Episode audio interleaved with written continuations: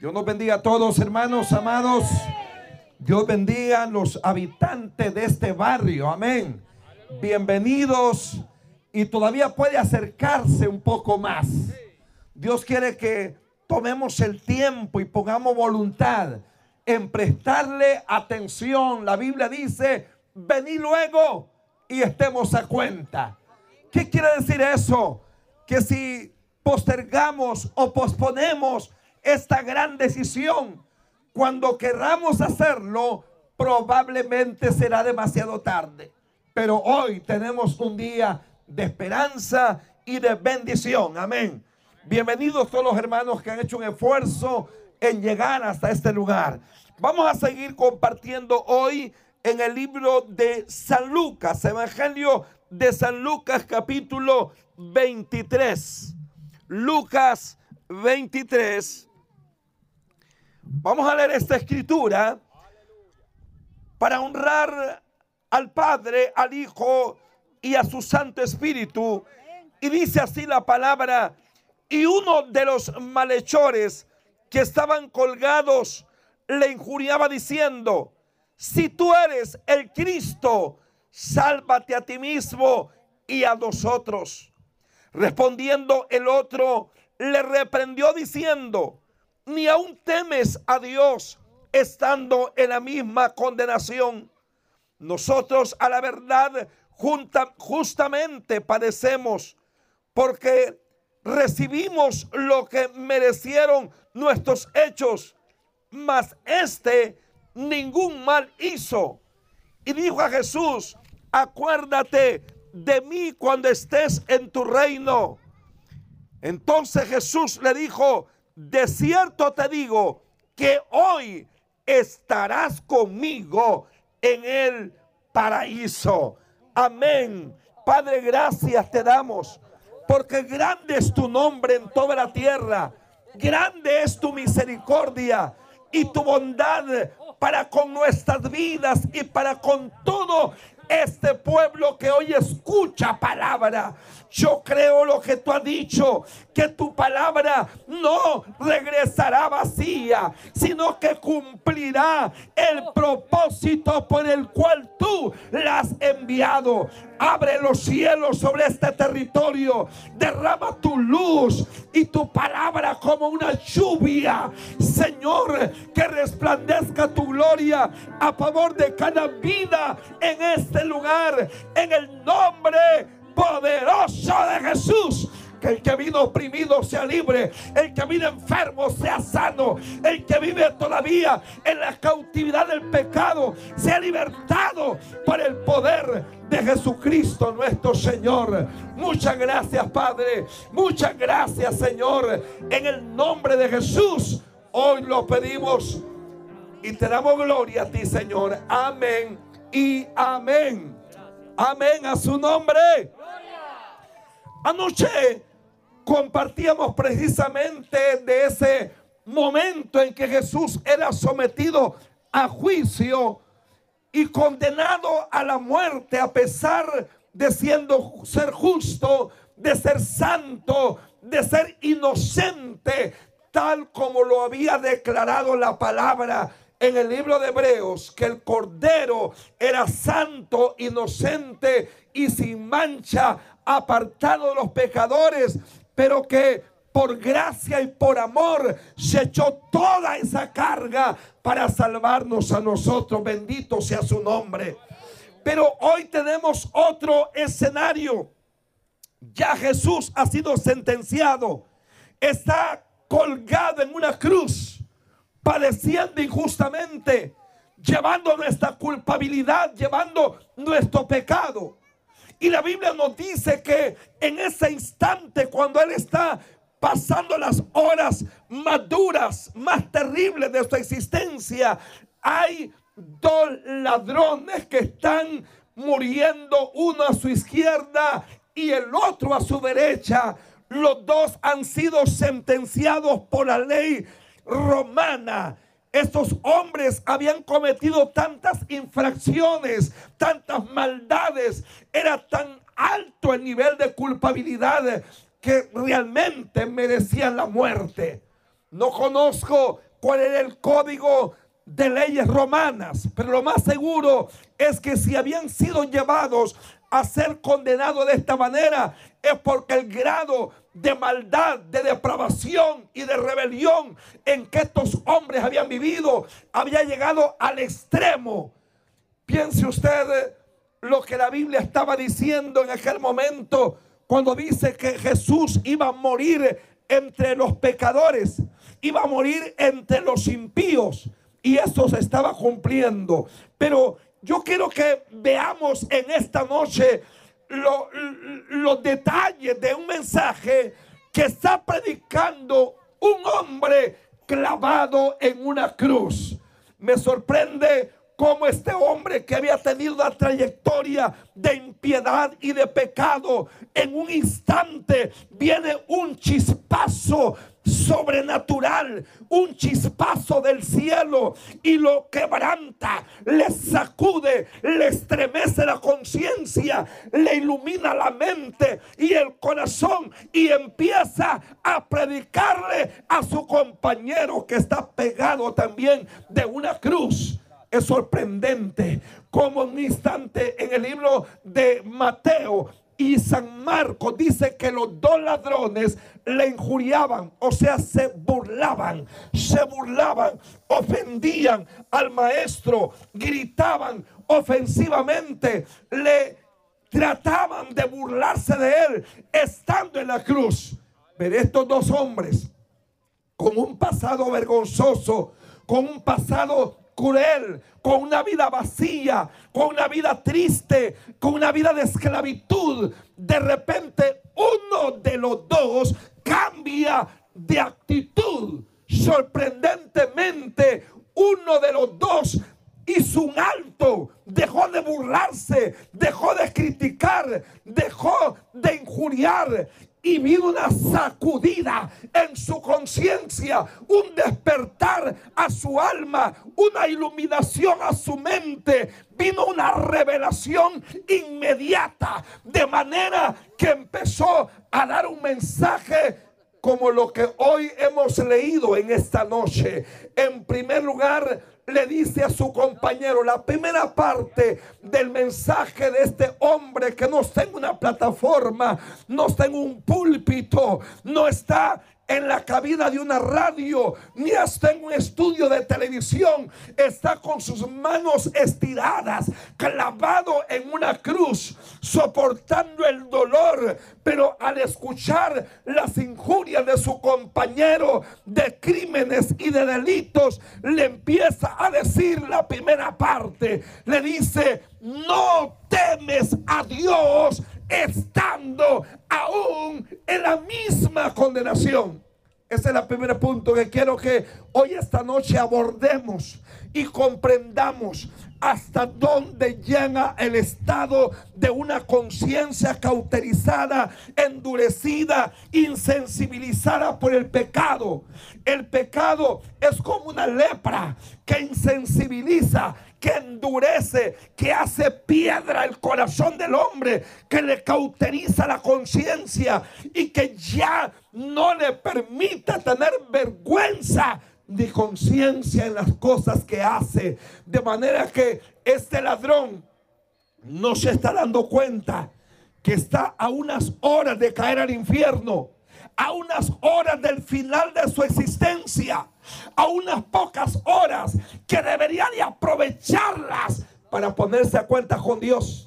Debería de aprovecharlas para pedirle perdón a Dios. Debería de aprovecharlas para tener un gesto de misericordia, para tener una actitud correcta. Pero tristemente las últimas horas de su vida las está dedicando para autodestruirse, para juzgar, para condenar, para burlarse, para cometer más pecado. Y sobre ello su compañero de pecado le está diciendo, aún no temes a Dios estando frente al abismo de tu condenación. Fíjese que el ser humano así está todavía. Le vino una pandemia, pero eso no le ha hecho nada mella en su corazón. Sigue pecando. Le vienen terremotos y sigue pecando. Le vienen plagas y sigue pecando. Le vienen enfermedades y le sigue y sigue pecando. Y vendrán más plagas y más pestes y más fenómenos naturales. Y el ser humano sigue pecando, sigue haciendo lo malo. El borracho cae en una cuneta, se raspa la cara, se quiebra los dientes, pierde su dinero, pero apenas se recupera los tres días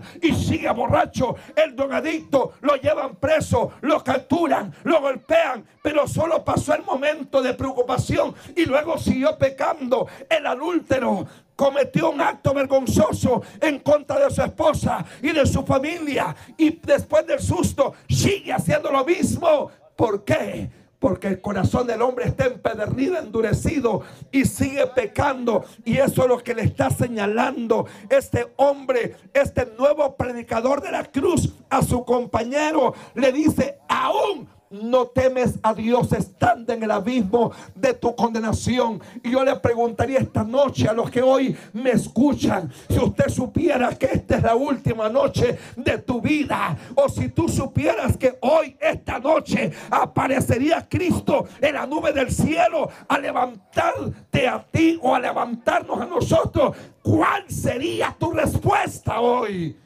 Realmente no podemos decir mañana voy a hacerlo porque hoy es el día aceptable, porque hoy es el día de salvación, porque hoy sus brazos están abiertos, porque hoy su Espíritu Santo te está tocando, porque hoy la palabra te está hablando, porque hoy el amor de Dios está aquí, porque hoy su presencia todavía te toca, todavía te dice cuánto te ama Dios, cuánta esperanza hay para ti, cuánta oportunidad se te ha extendido hasta el día de hoy. En los tiempos de Sodoma y Gomorra apenas faltaban algunas horas y minutos para que la lluvia de fuego y azufre cayese. Y si esos millones o miles de personas que perecieron hubieran sabido que estaban a unas horas de su juicio, de su destrucción, quizá hubiesen caído de rodillas a los pies del omnipotente pidiéndole perdón. Si los antidrupianos hubieran sabido que el diluvio era inminente, era una realidad inevitable, quizá hubieran caído de rodillas delante de Dios. El problema fue que nunca creyeron al mensaje de Dios. Y hoy en día el Señor está hablando por todos los medios posibles, medios de comunicación, campañas, testimonios públicos y de diversas maneras. Pero la gente sigue abrazando el pecado como si fueran eternos como si fueran dueños del mundo, como si fueran dueños de su vida. Y les quiero decir algo, la vida no es suya, es de Dios. Nada nos pertenece, todo le pertenece a Dios. Nada, nada trajimos, nada nos llevamos, nada tenemos de, de nosotros mismos, porque todo le pertenece a Dios. Y si todo le pertenece a Dios, debemos devolvérselo todo y ponerlo como una ofrenda en sus manos. Nuestra vida, nuestro tiempo, nuestros bienes y todo lo que somos, se lo debemos rendir a los pies de aquel a quien le debemos honra, gloria y alabanza a su nombre. Bendito sea el nombre de Jesús. El primer llamado de atención es, ¿cómo es posible que sabiendo que el tiempo es tan corto, cómo es posible que sabiendo que la vida es tan breve, que la vida del hombre es como la hierba y como la flor de la hierba, cómo es que sabiendo que en un instante se nos puede detener la respiración y el palpitar de nuestro corazón, ¿Cómo es posible, siendo tan vulnerables, tan frágiles, que con un susto nos podemos morir? ¿Cómo es posible seguir pensando en pecar, en desobedecer? Y precisamente es lo que este ladrón le está, le está señalando a su compañero sabiendo que tu vida es tan cortita, apenas te faltan horas para caer al infierno y aún sigues pecando en contra de Dios. Número dos. Presenta el segundo punto. Nosotros merecemos el juicio y la condenación porque nuestros pecados han sido grandes y por consiguiente merecemos el castigo eterno de Dios. Mire, este hombre no sabía de Biblia. No era de la clase sacerdotal, no había estado en ninguna escuela de rabinos aprendiendo teología, pero en un instante el Espíritu de Dios le reveló que todo ser humano es culpable delante de Dios y por consecuencia merece la condenación. Aquí no se trata de que yo soy algo bueno, aquel es más malo, aquel es una persona muy recta moralmente y aquel es un pervertido. Aquí no hay lugar para señalar a grandes pecadores o autojustificarnos nosotros de ser inocentes y buenas personas. La Biblia nos está enseñando por cuanto todos pecaron y están destituidos de la gracia de Dios. La Biblia no señala pecados chiquitos o grandotes. Algunos pensamos que el que va a ir al infierno es el asesino, es el, narcotraficante, el violador, el que ha robado millones. No, señores, nadie va a ir al infierno por asesino, ni por violador, ni narcotraficante, ni por consumidor de droga. El hombre se va a ir al infierno por haber rechazado el bendito amor de Dios la gracia redentora, el amor que limpia. Aleluya. Ese es el pecado más grande. El pecado más grande no es asesinar, no es violar, no es cometer adulterio, no es matar a una persona no es el asesino, no es el asesinato. El pecado más grande es ser indiferente y rechazar esa oferta de gracia, ese sacrificio de amor, esa sangre derramada. Ese es el pecado que todos hemos cometido, aunque no hayamos sido ladrones, asesinos, ni violadores, ni narcotraficantes, ni adúlteros, pero todos un día le dijimos no a Jesús, le dimos la espalda porque amábamos más el mundo, amábamos el pecado, los placeres, la vida libertina, la vida cómoda y rechazamos el amor de nuestro Dios.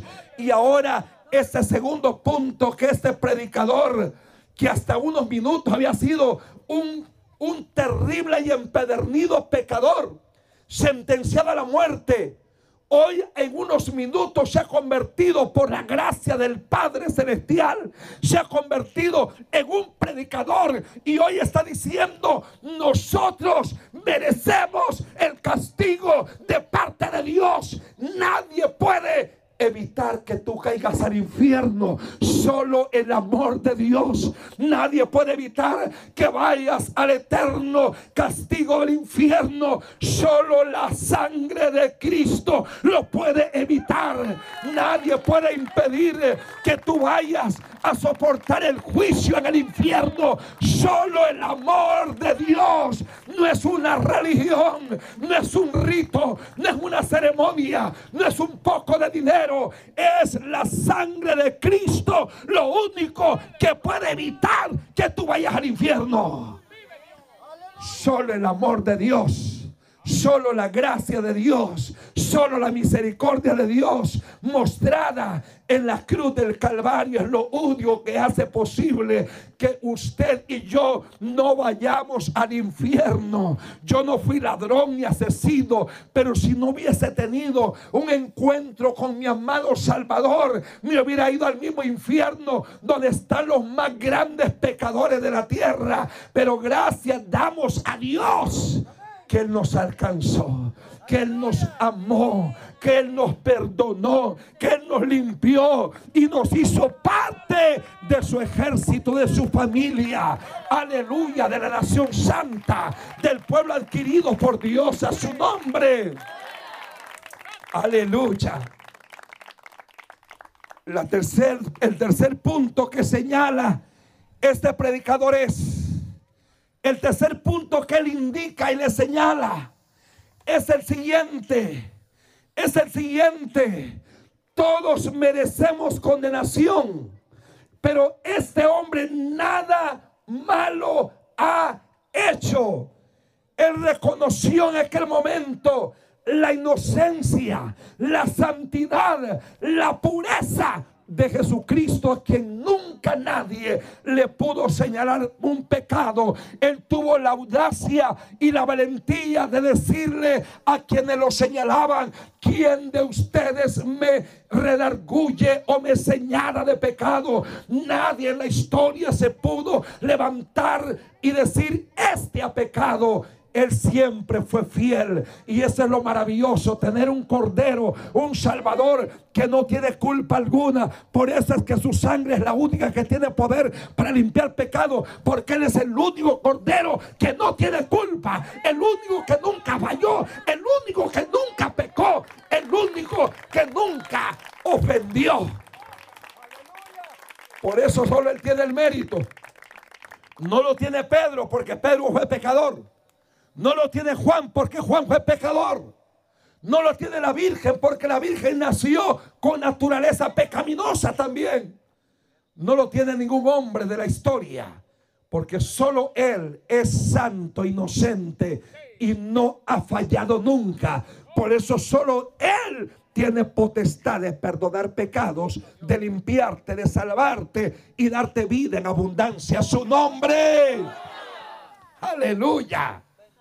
Bendito sea Dios por su gracia, por la caridad de nuestro Salvador.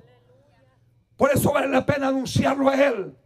Los políticos no se avergüenzan de anunciar sus, sus supuestas virtudes y cualidades y capacidades, los cuales nos terminan avergonzando, nos terminan, hermano, defraudando. Pero gloria a Dios por Cristo que nunca falló, nunca ha fallado y nunca fallará. Por eso vale la pena servirlo, vale la pena alabarlo, vale la pena honrarlo, vale la pena darle la gloria, vale la pena servirlo, porque Él es fiel. Él es fiel y nunca va a fallar por siempre. Oh, gloria al nombre de Jesús. En cuarto lugar, este ladrón añadió un punto más. Reconoció que Jesús tenía un reino eterno y que el reino de Cristo es eterno imperecedero y que no se va a marchitar como los reinos de la tierra, como los reinos más grandes, Babilonia, Persia, Grecia, Roma, todos estos grandes imperios se derrumbaron, se hicieron pedazos, quedaron solo la historia en los museos o en los libros de historia que existieron estos grandes reinos, pero hoy sencillamente son una historia que se terminó el reino de Cristo no solo se estableció en el corazón de quienes oían su mensaje. Su reino es un reino que nunca tendrá fin. Es un reino que no se quedó aquí en la tierra. Es más, cuando quisieron hacerlo rey en la tierra, Él dijo, mi reino no es de este mundo. Mi reino es de arriba. Y el ladrón está diciendo, el reino de Jesús es eterno. Es es, imperecedero. Por eso Él dijo, acuérdate de mí cuando estés en tu reino, porque Él es rey. Él no es un Cristo mocoso, marchito, pálido, demacrado, decaído, colgado en un madero, entristecido y derrotado, que hay que cargarle los hombros en, en procesiones en procesiones de viernes, de domingo o de sábado santo. Entre comillas, Él no necesita que lo carguemos porque Él nos carga a nosotros. Él no necesita que nosotros lo andemos en un nicho, en andas, en hombros, porque Él nos sostiene en el hueco de su mano. Qué lindo es nuestro Señor. Su reino eterno no tiene fin. Su reino permanece para siempre. Su reino no se quedó en la cruz. No se quedó en la tumba. Él dijo que su reino había venido porque los pecadores eran perdonados. Los endemoniados eran libertados. Los ciegos eran sanados. Los mudos hablaban. Los muertos eran resucitados. Y él dijo, mi reino está aquí. Pero su reino no se queda en la tierra. Permanece para siempre. Ella lo señaló y dijo, y reine su reino eterno que nunca tendrá fin. Aleluya, bendito sea el nombre de Jesús. Y finalmente en el último punto, este hombre pervertido y corrupto, ahora tocado por la gracia de Dios, apeló a su gracia, suplicó su misericordia. Implícitamente le está diciendo, Señor, perdóname He sido un corrupto, he sido un pecador, he sido un malvado. Soy cómplice, soy culpable, te he fallado, te he defraudado. Ahora perdóname en esa frase, acuérdate de mí cuando estés en tu reino. Él sabía que solo Él tenía autoridad para sacarlo del infierno y trasladarlo al cielo, que solo Él podía cambiar su destino eterno, que solo Él podía arrancar el peso de la condenación y establecer salvación en su corazón. Y por eso Él dice, acuérdate de mí. Y sorprendentemente la pregunta llegó, la respuesta, la pregunta tuvo una respuesta que ¿Quién podía haberle esperado? Cuando él pidió misericordia, la respuesta gloriosa de Jesús fue, ahora mismo, ahora mismo estarás conmigo en el paraíso. No le dijo, mira, tenemos que tener alguna sesión con el Padre o con el Espíritu Santo o con los ángeles para ver si se te puede otorgar ese perdón o se te puede dar un indulto temporal. Él no dijo, mira, después de muerto seguramente va a sacar el purgatorio y tus familiares te van a rezar, te van a hacer unos cuantos rosarios y unas cuantas misas y después de tantos años de rezos y de misas, seguramente podrá salir del purgatorio y ser llevado al paraíso. Jesús no le dijo ese montón de cuentos, le dijo, ahora mismo, ahora mismo, ahora mismo, tus pecados te son perdonados, ahora mismo eres trasladado del infierno al cielo, ahora mismo deja de ser esclavo, ahora mismo deja de estar oprimido por el pecado, ahora mismo deja de ser un criminal y te conviertes en hijo de Dios. Te conviertes en heredero del cielo. Te conviertes en ciudadano de la patria celestial a su nombre. Eso es lo bello de mi Salvador. Él no anda por dando vueltas o suponiendo, vamos a ver qué podemos hacer. Vamos a esperar que en el día del juicio te pesen las buenas y las malas como una creencia religiosa. Que en el día del juicio el Señor le va a poner toda la maleta de cosas que ha hecho. Y que en un lado Miguel le va a poner las buenas en el lado de la balanza. Y al otro lado le van a poner las malas. Y que entonces si pesan malas malas, va de patitas al infierno. Pero si pesan malas buenas, entonces va a entrar al cielo. Mentira del diablo. Porque ¿qué puede hacer el hombre para salvarse? Ya puede regalar los zapatos, la comida, el pantalón, la camisa, el vestido, la falda. Puede regalar su casa, puede regalar sus tierras, sus bienes. Y eso no lo puede salvar. El hombre no puede hacer obras que sean suficientes, válidas delante de Dios para salvarlo. Nada, porque toda obra que el hombre hace, dice la escritura, es trapo de inmundicia delante de los ojos de Dios. Por bonita que sea la obra que haga, por muy noble que parezca ser, es un trapo de inmundicia que no sirve para nada. Y trapo de inmundicia equivale la Biblia a los trapos que usaban las damas en la menstruación, las cuales se empapaban de sangre inmunda que salía del vientre. Y a eso compara toda obra que el hombre puede hacer para salvarse. Porque la única obra válida, suficiente, completa, es la que Cristo hizo en la cruz del Calvario. Esa obra es suficiente. La sangre de Cristo es suficiente. El sacrificio del Jordano es suficiente. La sangre de Cristo es suficiente. No se ocupa más. Esto es suficiente para mí. Esto es suficiente para ti. La sangre de Cristo tiene poder. Aleluya. Ya puedo poner mi cuerpo para ser quemado ya puedo dejarme crucificar yo solo para salvarme. Y mi sangre no me sirve para limpiar mis pecados porque mi sangre está contaminada. Solo la sangre bendita del Cordero de Dios. Solo el sacrificio del Cordero de Dios es suficiente, completamente suficiente para limpiar tus pecados. A su nombre. De ahí que puede hacer el ser humano nada. Nada es suficiente. Por eso Jesús no le dijo, mira, con todas las perversidades que has cometido, no es posible darte una salvación. Eres tan malvado a cuántas mujeres, cuántas madres habían quedado sin sus hijos, a cuánta gente había despojado de su dinero, cuántas mujeres hubieran quedado viudas cuánto dolor había sembrado en la vida ese hombre.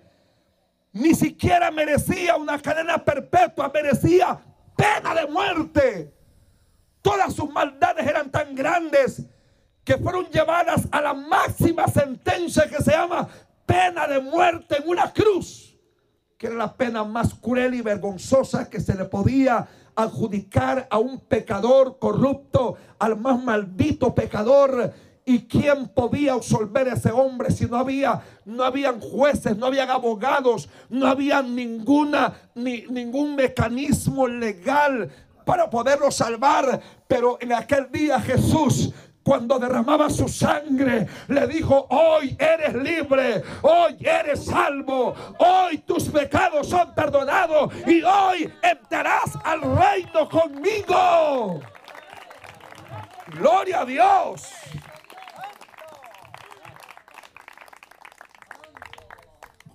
Unas horas o minutos después que Jesús pronunció esas palabras, gritó en la cruz, consumado es. Estaba diciendo la obra está terminada. La obra es completa. No se ocupa más, está hecha la obra a favor del ser humano, no importa cuán pecador o cuán bueno crea ser, la obra ya fue hecha y el grito de victoria fue, con su mano es, la obra está terminada. ¿Cuánto lo creen? Que puedes predicar de una obra completa, de una salvación garantizada de un precio completo, de un medio evangelio, de una, religión llena de dogmas, de ceremonias y rituales, que dejan a la persona en la incertidumbre, en la duda. Este evangelio determina que la obra fue hecha y que basta que el hombre diga, Señor, yo la tomo, la creo, la recibo. A los que creen en su nombre les da potestad de ser llamados hijos de Dios. Aleluya. Se les otorga el perdón total, la libertad total la liberación eterna, salvación eterna, posición de hijo para siempre y heredero para siempre de la gloria eterna del Padre Celestial. Oh, gloria a Dios. Ahí estaba ese hombre ya recibiendo el regalo más grande de toda su vida. Y ahora, hermanos amados, después de unas horas, también murió el criminal Mientras el uno siguió duro, siguió rebelde, siguió obstinado a pesar de que le faltaban horas para caer al infierno, nunca reaccionó.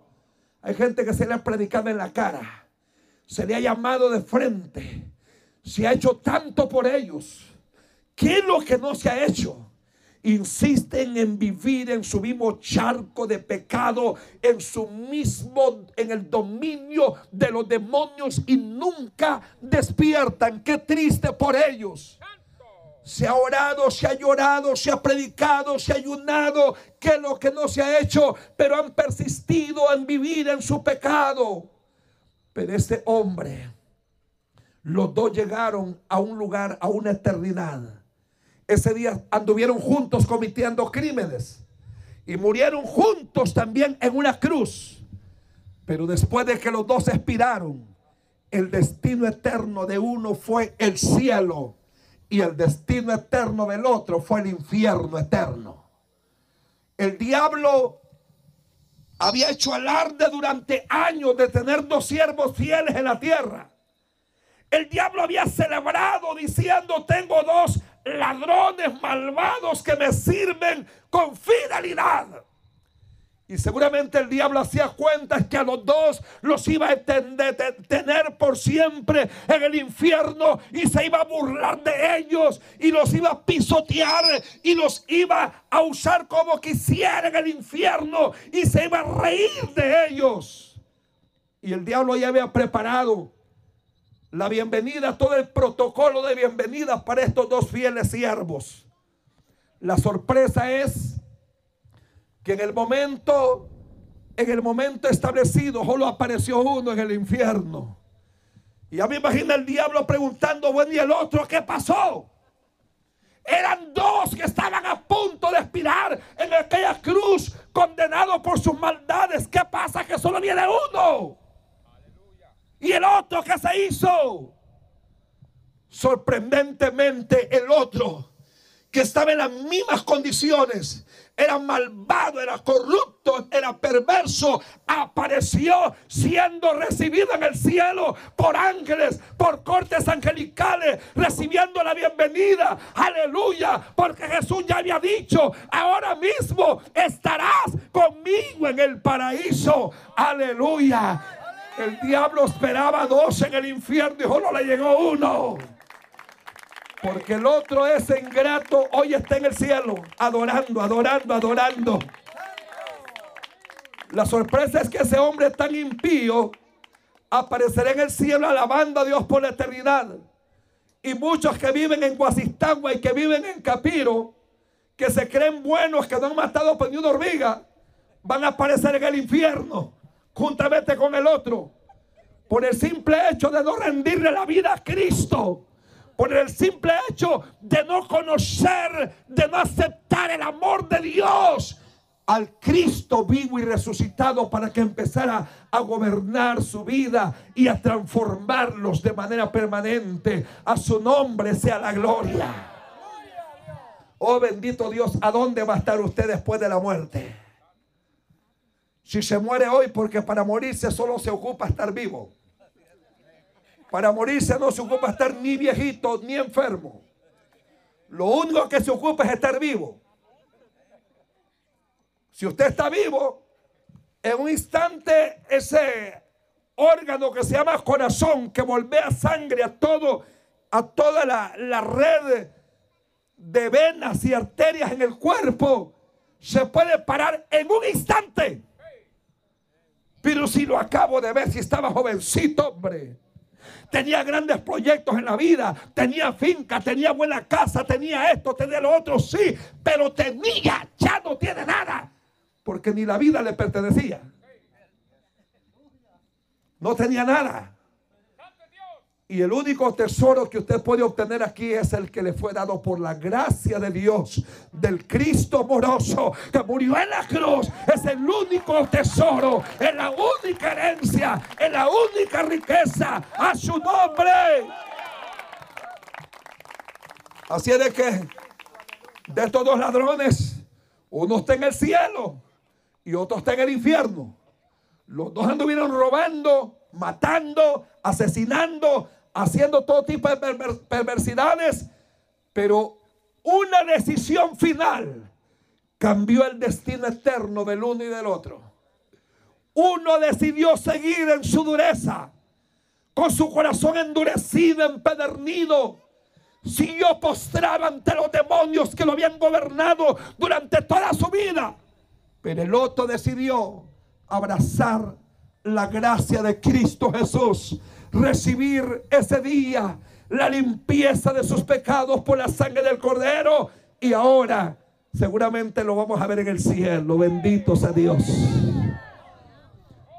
Yo me imagino, ah, vos eras aquel que, aquel malvado sinvergüenza que el diablo estaba esperando en el infierno y no apareciste en el infierno, estás en el cielo. ¿Cuántos de nosotros íbamos de patitas para el infierno? Pero ahora gracias damos a Dios, a su misericordia. Nuestro destino es la morada celestial. Nuestro destino es la gloria de Dios. Aleluya. Y sabemos que muy pronto eso sucederá. ¿Cuántos están preparados? ¿Cuántos están listos para irse? Aleluya. Así como ese hombre tomó una decisión de última hora. Una decisión determinante decisiva que marcó el cambio de su destino eterno. Tú esta noche que me escuchas desde tu casa, que me escuchas de cualquier distancia, ahí donde tú estás, puede decir, Señor, hoy, esta noche tomo una decisión que cambiará radicalmente el destino de mi vida. Si pongo a Cristo en el centro de mi vida, estoy seguro que mis pecados serán perdonados, que mi alma es redimida y que mi nombre es escrito en el libro de la vida y que tendré una morada eterna en el cielo. Pero si hoy me resisto, me rechazo, rechazo y endurezco mi corazón, seguramente tu destino seguirá siendo el infierno. Y aunque estén lleno de bautismo, de religión, de ceremonias y de cosas y de agua bendita, lo más seguro es que tu alma se vire al infierno. Porque en ese agua bendita no son los santos, no son los pastores, ni son los curas, ni son los cantos, ni son los rezos, ni son las oraciones de los hombres las que salvan a nadie, sino la obra de Cristo Jesús en la cruz.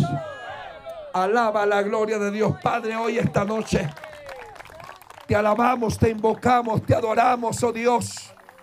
Bendiga su santo nombre. Hoy póngase en pie. Oh, gloria al nombre de Jesús. Gracias. Hemos oído tu palabra esta noche, Señor. Me has dado la oportunidad de exponer esta verdad eterna de hablar de tu amor, de tu gracia infinita, Jesús. Sabemos que todos anduvimos por esa senda de oscuridad, por esa senda de tinieblas, donde vivimos alejados de ti, donde pudimos haber caído al mismo infierno, pero tu gracia se manifestó y tu amor nos alcanzó. Señor, todos hemos pecado. Todos te hemos desobedecido. Todos hemos hecho lo malo. No hay justo ni siquiera uno. El único justo eres tú. El único fiel eres tú. El único santo. El único que otorga salvación y vida eterna eres tú.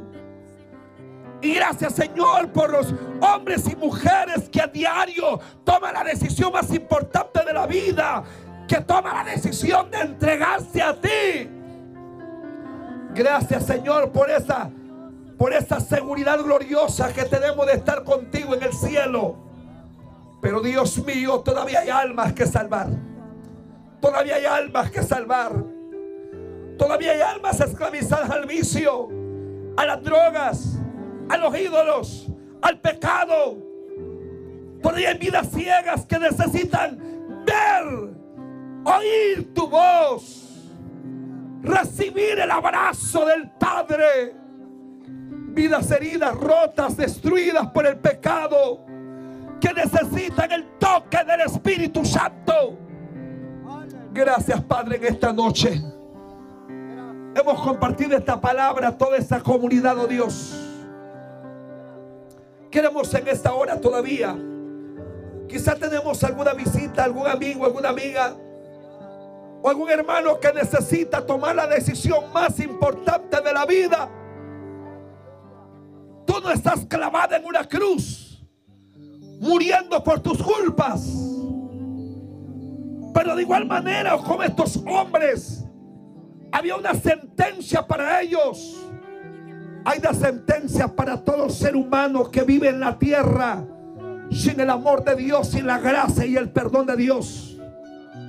Y por eso esta noche Dios todavía está abriendo sus puertas de amor, sus brazos de amor para recibir a aquel que cree. Si todavía hay alguien que no ha entregado su vida a Cristo, esta noche Él te quiere decir, ahora mismo estarás conmigo. Si hoy oyeres mi voz, no endurezcas tu corazón. Si hoy abres las puertas de tu vida, dice, si alguno abre la puerta, yo entraré a él. Cenaré con él y él conmigo.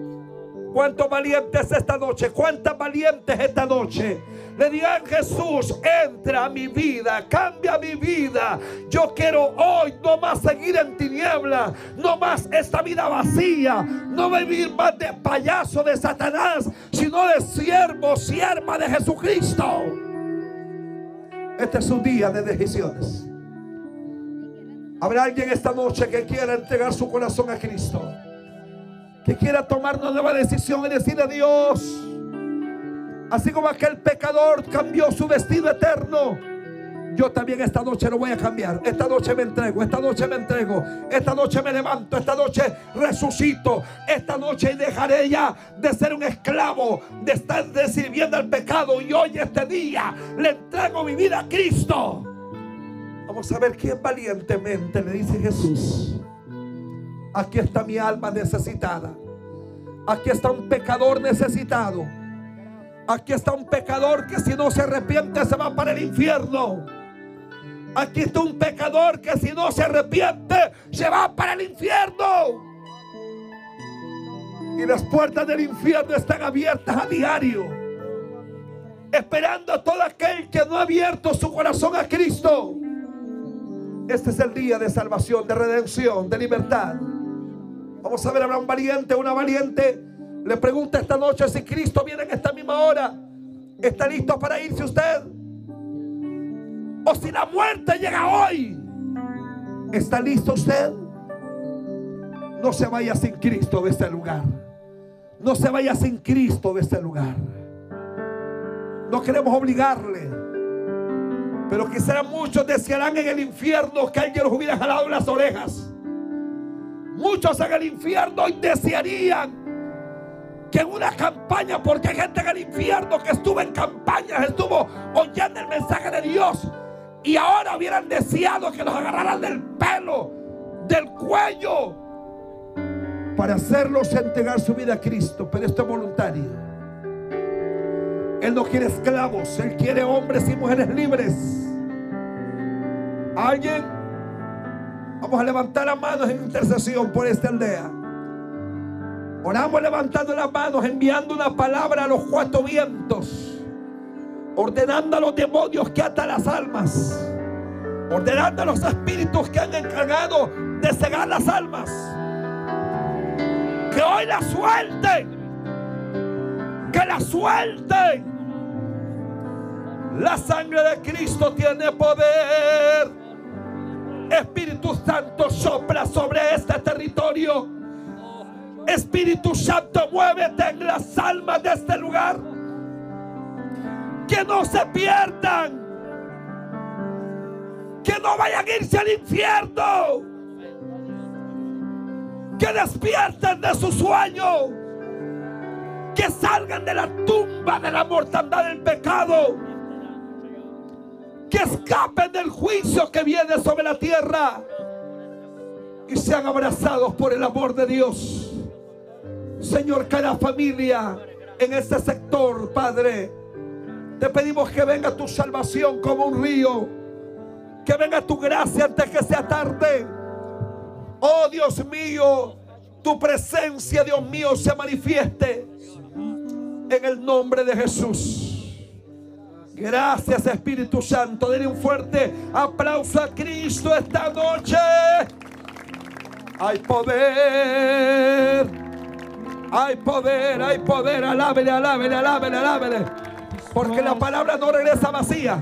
Esa palabra va a seguir obrando en las vidas. Esa palabra sigue tocando este vecindario.